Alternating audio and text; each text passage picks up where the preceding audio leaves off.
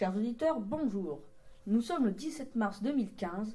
Bienvenue sur ANC Radio, il est 13h.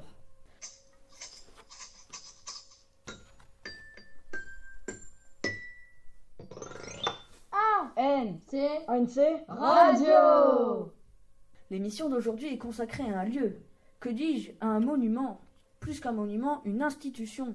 Nous y passons le plus clair de notre temps, une bonne partie de notre vie. Il s'agit de l'école. Nous recevons donc aujourd'hui nos camarades, mais aussi des adultes du collège, pour parler de l'école. Sans plus tarder, donnons la parole à nos invités pour un rapide tour de table. Bonjour, je m'appelle Lola Fruitier et je suis en 5e B. Bonjour, je suis Jean-Pierre Vallée. J'ai l'honneur et le plaisir d'être le principal de cet établissement. Bonjour, je suis Monsieur Rousseau, professeur d'histoire-géographie euh, au sein du collège. Bonjour, je m'appelle Constance Laine, je suis en CIRO. Bonjour, je suis Madame Château-Catefard et je suis AVS au collège de Ribeaumont. Bonjour, je suis Sébastien Ancel, je suis élève de 3e A. Bonjour, je m'appelle Stéphane Favero, je suis élève de 3e A. Bonjour, je m'appelle Jordan, je suis élève de 3e A. Bonjour, monsieur Lacasa, professeur d'éducation musicale et chant choral. Bonjour, je m'appelle Mathieu Panico, je fais partie de la web radio 6e A. Bonjour, je m'appelle Nathan Lesgourg, je fais partie de la web radio et je suis en 4e A. Bonjour, je m'appelle Léa Richer, je suis en 4e A et je fais partie de l'équipe web radio. Bonjour, je m'appelle Sabrina Caillot, je suis en 4e A et je fais partie de la web radio. La question du jour est pourquoi l'école? C'est la question à laquelle nous réfléchirons juste après le rappel historique de Léa et Sabrina. En France, l'enseignement est un service public, c'est-à-dire qu'il est géré par l'État. Il existe cependant des établissements privés qui sont sous le contrôle de l'État et qui peuvent malgré tout bénéficier des aides de l'État. Le système d'enseignement français est fondé sur de grands principes. Certains sont inspirés de la Révolution française de 1789. Depuis la loi Ferry du 28 mars 1882, entre 6 et 16 ans, l'instruction est obligatoire pour tout enfant français ou étranger vivant sur le territoire français. Merci Léa et Sabrina pour ces précisions. Passons maintenant la parole à nos invités, juste après une première question de Nathan. Merci Alexandre. Bonjour à tous, ma question s'adresse donc à mes camarades. Pour vous, c'est quoi l'école? Bah, Pour moi, l'école, c'est euh, déjà l'enseignement. Il faut, ça nous aide à nous orienter pour plus tard et pour savoir quel métier on veut faire. Bah, pour moi, l'école, c'est l'éducation. Pareil que Stéphane? Une nouvelle question pour nos invités. C'est quoi être élève?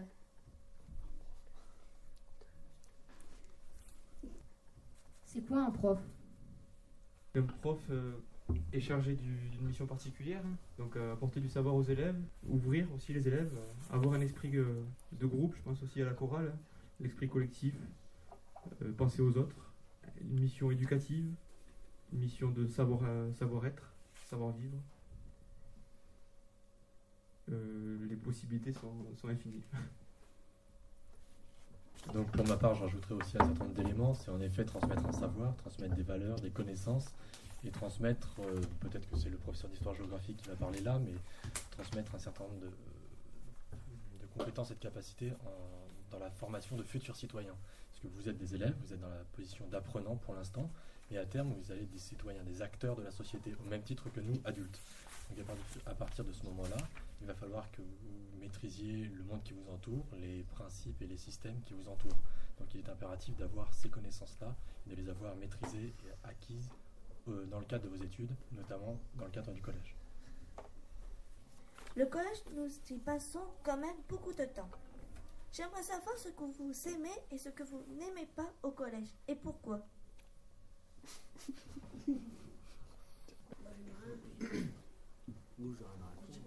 Bah, j'aime rien au collège. Parce que j'aime pas y aller. J'aime pas rester assis toute la journée. Ouais, déjà. J'aime pas le collège car j'aime pas rester assis toute la journée. Moi, j'aime pas le collège parce qu'on reste tout le temps enfermé en, dans les classes. Comment faire pour changer ce que l'on n'aime pas au collège? Merci. Euh, si je rebondis sur euh, les propos des élèves qui viennent de parler, vous êtes toujours dans la négation. Je n'aime pas le collège parce que c'est un lieu où je suis obligé de rester assis, je suis obligé de rester enfermé dans une salle. C'est vrai, mais il faut peut-être changer la perspective aussi. Le collège est aussi un lieu de vie. Passez du temps au self, vous passez du temps dans la cour de récré. Vous êtes certes enfermé dans une classe, mais vous êtes aussi avec vos camarades. généralement, dans une heure de cours, il y a toujours des moments, euh, des clins d'œil, des rigolades, ce genre de choses. Donc c'est aussi un lieu de vie, un lieu de sociabilité qui est important. C'est pas qu'un lieu d'enfermement, un lieu qui, se rapprocherait à une prison. Ce n'est pas que ça aussi le collège. Après, il est peut-être important de changer son, son regard et changer la perspective, l'angle de vue. Certes, vous voyez ça dans la négation pour l'instant, parce que vous êtes jeune. Pour l'instant, vous voyez que le collège, c'est un lieu où vous restez enfermé, un lieu où vous restez... euh, Peut-être, si je rebondis sur ce que tu disais, un lieu où tu n'as pas envie d'aller, on t'oblige à y aller, et c'est aussi un lieu où tu es en contact avec d'autres. Peut-être que si tu restais chez toi, tu ne serais pas au contact de ces personnes-là, tu ne serais pas aussi ouvert à des problématiques euh, ou des questions que tu ne poserais peut-être même pas si tu restais sur ton ordinateur ou chez toi. Donc c'est aussi un lieu de vie, un lieu de sociabilité qui est important le collège. Peut-être qu'il est possible de changer la perspective et le- l'angle de vue. Le collège, c'est aussi une idée d'ouverture? À travers différentes actions. Notamment, j'ai pensé en, en éducation musicale à, à l'ouverture vers de l'école de musique, euh, pas mal de, de concerts à aller voir. Donc on n'est pas forcément assis euh, constamment sur une chaise. On est là aussi pour, euh, pour découvrir des choses. Quelle est la chose la plus importante que vous avez apprise à l'école? Ben, pour notre métier, euh, les cours, euh, c'est intéressant quand même parce que on apprend plein de choses euh, qu'on ne saurait pas sans ça et on en a besoin pour plus tard. euh, C'est indispensable pour nous. Bah non, tout est pareil. Enfin, c'est fait cours de sport pour toi, Jordan. Ah, je sais, mais j'ai rien à répondre. Quoi. J'ai rien à répondre. Allez, prends t'aimes bien ça Bah, j'ai appris tout pareil. Enfin. Bah, je sais pas. Je sais pas ce que je disais. du coup, d'accord. Tu disais que certains n'avaient pas les mêmes chances. Tu penses à qui, par exemple? Qui et où? Bah, je... où c'est la guerre, tout ça. Dans les pays défavorisés, ils n'ont pas la même chance d'étudier. Et euh, ils savent moins de choses que nous parce qu'ils ne peuvent pas apprendre euh, comme nous. Qu'est-ce que l'école doit nous apporter? Du savoir-faire. Hum. Bah, les profs, ils doivent nous apprendre euh, ce qu'ils ont appris eux aussi. Pour nous, les cultures générales, tout ça. Et pour nous plus tard. Quel comportement doit-on avoir au collège pour étudier dans de bonnes conditions? Ah, déjà, il faut respecter les professeurs, respecter nos camarades. et- respecter les camarades et tout. Et être à l'écoute des professeurs, parce que sinon, après, on apprend, on apprend mal. Je sais que t'apprends mal. C'est quoi le respect La personne qu'on a en face de soi. C'est pour lui manquer de respect, bien lui parler, tout ça. Ou fait des gestes, tout ça. Non. Ça se Non. passe partout. Bah, si. Bah, ouais, mais il y, en a- il y a certains C'est- élèves, c'est ouais, rare. mais d'autres, non. Ça se passe partout comme ça. Il n'y a pas que nous. Si l'école n'était pas obligatoire, que ferait-on de nos journées? Jouer à la console, sortir avec nos copains et être sur l'ordi. En quelque sorte, c'est très libre. Enfin, pour les autres. Allez, tu peux dire faire du skate et tout, toi. Bah, c'est sortir avec les potes. Qu'est-ce que ça vous apporte? Rien. Rien. On veut avoir de l'amusement. Je vais commencer par vous rappeler un de mes souvenirs. Il y a quelques années, il y a eu à la télévision française une série de reportages sur le travail des enfants à travers le monde. Une équipe de journalistes s'est promenée dans le monde entier pour observer la situation des enfants dans différents pays du monde. Dans certains pays qui n'ont pas adopté euh, certains textes de loi, et où l'école n'était donc pas obligatoire, dans certains pays, donc, des enfants travaillaient à partir de l'âge de 8 ans. Je me souviens de deux reportages qui m'ont particulièrement frappé, de deux pays qui m'ont particulièrement frappé. Un pays dans lequel des enfants de 8 ans travaillaient dans des mines, parce qu'ils étaient petits, donc ils passaient dans des tunnels très fins, et on leur demandait de remonter des charges qui étaient quelquefois équivalentes à celles de leur poids. Je me souviens d'un autre pays où des jeunes filles du même âge travaillaient dans des ateliers de tissage, mais travaillaient 13-14 heures par jour, sans salaire, nourris, disaient ceux qui les employaient, mais c'était un repas par jour, et croyez-moi, c'était très mince. Donc, si vous voulez, cette équipe de journalistes en même temps faisait intervenir des associations chargées de faire respecter le droit des enfants, et donc libérer ces enfants de leur travail, parce qu'ils étaient traités comme des esclaves. Quand les journalistes interrogeaient les enfants qui venaient d'être libérés de leur esclavage, les journalistes leur demandaient ceci. Eh bien maintenant, qu'est-ce que vous voulez faire? Et dans tous les reportages, dans tous les pays, la réponse des enfants était celle-ci. Eh bien maintenant, moi, je veux aller à l'école. C'est intéressant de se poser la question de savoir pourquoi le, le premier désir de ces enfants-là était d'aller à l'école. Parce qu'ils en avaient marre de travailler. Sans doute. Ils en avaient surtout assez d'être traités comme des esclaves. Ils en avaient assez de ne pas savoir. Ils en avaient assez d'être condamnés à toujours faire la même chose, à n'avoir aucun espoir de promotion ou de réussite. Alors, ces exemples-là, ça me permet de rebondir sur un certain nombre de choses que j'ai entendues. Je sais que pour certains d'entre vous, l'école, ça vous fait penser à une prison, mais vous n'êtes jamais allé en prison. Non. Je sais que pour certains d'entre vous, être à l'école, c'est rester assis euh, 8 heures par jour, mais on ne vous a jamais obligé à rester assis 8 heures par jour. Vous avez des récrés, vous avez du sport, vous avez des activités dans lesquelles vous êtes debout. Vous avez un temps pour déjeuner le midi, vous avez un déjeuner le midi. J'ai entendu, à l'école, je n'aime rien, mais attendez, l'école, ça n'est pas que être assis, écouter un enseignant sans rien dire, et retravailler le soir chez vous. Ça n'est pas ça l'école. L'école, c'est apprendre des choses. Certes, on vous demande d'écouter, d'être concentré. Mais l'école, c'est aussi vivre ensemble, avoir des copains. Et ça aussi, c'est une des fonctions de l'école. Oui, vous apprendre des choses, vous donner des savoirs, vous apprendre à faire des choses, vous donner des savoir-faire. Mais ça vous apprend aussi à vivre ensemble, à accepter la différence, à devenir des citoyens, à apprendre à vivre en société. Oui, vous êtes tous différents, mais vous apprenez à l'école à vivre ensemble. On ne fait pas n'importe quoi, n'importe comment. Je parlais tout à l'heure du travail des enfants. J'ai entendu, ah mais si on ne venait pas à l'école, on pourrait sortir avec les copains et jouer toute la journée. Dans le meilleur des cas, vous pourriez aussi travailler toute la journée. Alors tout ça, c'est un nombre de questions auxquelles j'aimerais bien que vous réfléchissiez. Euh, moi, j'ai ressorti avant de venir euh, un des articles de la Déclaration des droits de l'enfant qui date de 1959. Et je vous en lis un passage. L'enfant a droit à une éducation qui doit être gratuite et obligatoire, au moins au niveau élémentaire.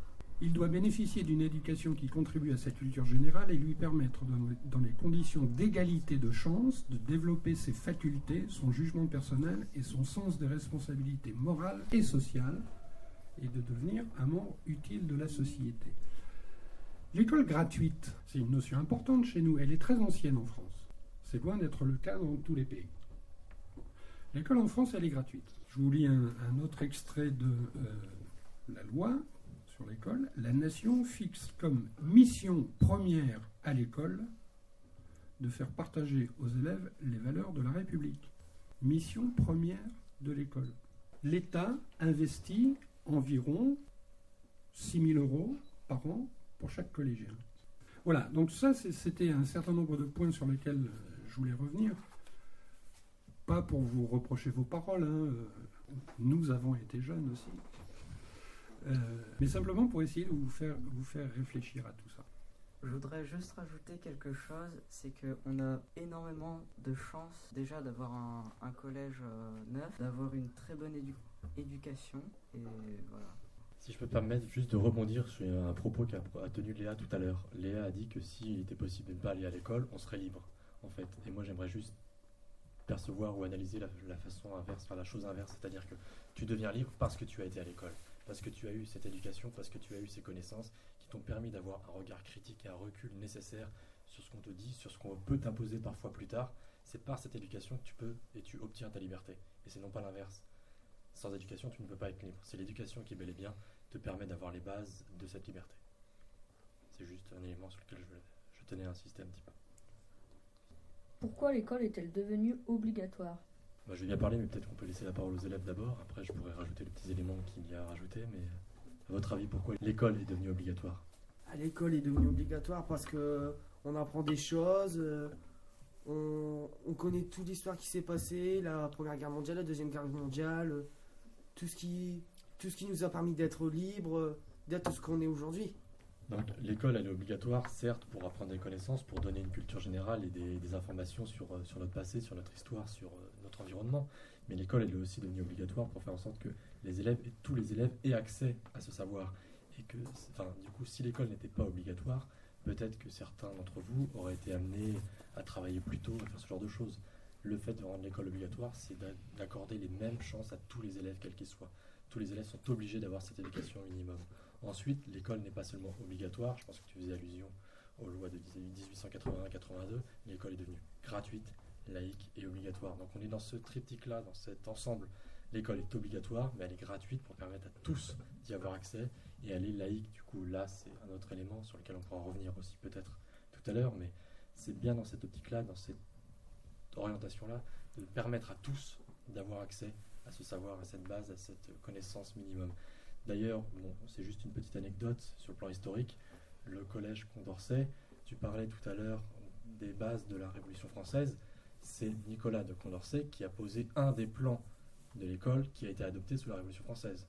Donc nous sommes dans un collège qui s'inspire, en tout cas dans un modèle éducatif qui s'inspire de l'héritage de la Révolution et notamment de l'héritage du philosophe Condorcet.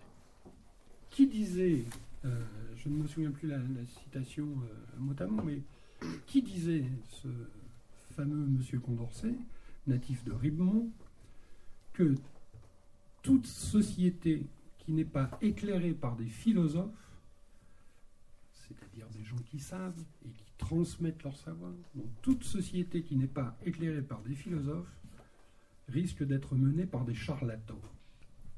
Vous donner de l'éducation, vous donner des savoirs, c'est vous rendre capable de lire et de comprendre. Si vous n'êtes pas capable de lire et de comprendre, on peut vous faire signer n'importe quel contrat. Et vous risqueriez donc d'être des victimes de charlatans qui, eux, auraient eu accès au savoir, à la lecture, à l'écriture, etc.. Une société a besoin de savoir. Vous avez besoin de savoir. Vous avez besoin de savoir pour être libre et pour avoir le choix de dire oui ou non.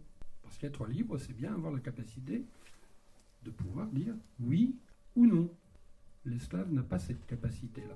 Il ne peut dire que oui, monsieur. Je parle en tant que maman et aussi en tant que parent d'élève dans un autre collège. Ben, je dirais que c'est en tant que maman, c'est pas facile de convaincre nos chers petits que- qu'effectivement ben, l'enseignant a tout à fait raison dans ses propos quand il dit qu'il emmène l'adolescent vers sa vie d'adulte et sa vie de. Maintenant, euh, c'est pas facile d'être parent quand on est confronté à ces ados qui ne veulent rien entendre. C'est sur ces paroles que notre émission se termine. Nous remercions toutes les personnes qui ont contribué à sa réalisation. D'abord nos invités, les élèves, les professeurs et Monsieur Vallée. C'était ANC Radio avec Enguerrand à la prise de son. Au micro, Léa, Sabrina, Nathan et Mathieu. Et dans les coulisses, Madame Beaufrère. C'était Alexandre. Toute l'équipe d'ANC Radio vous souhaite une excellente journée. À très vite.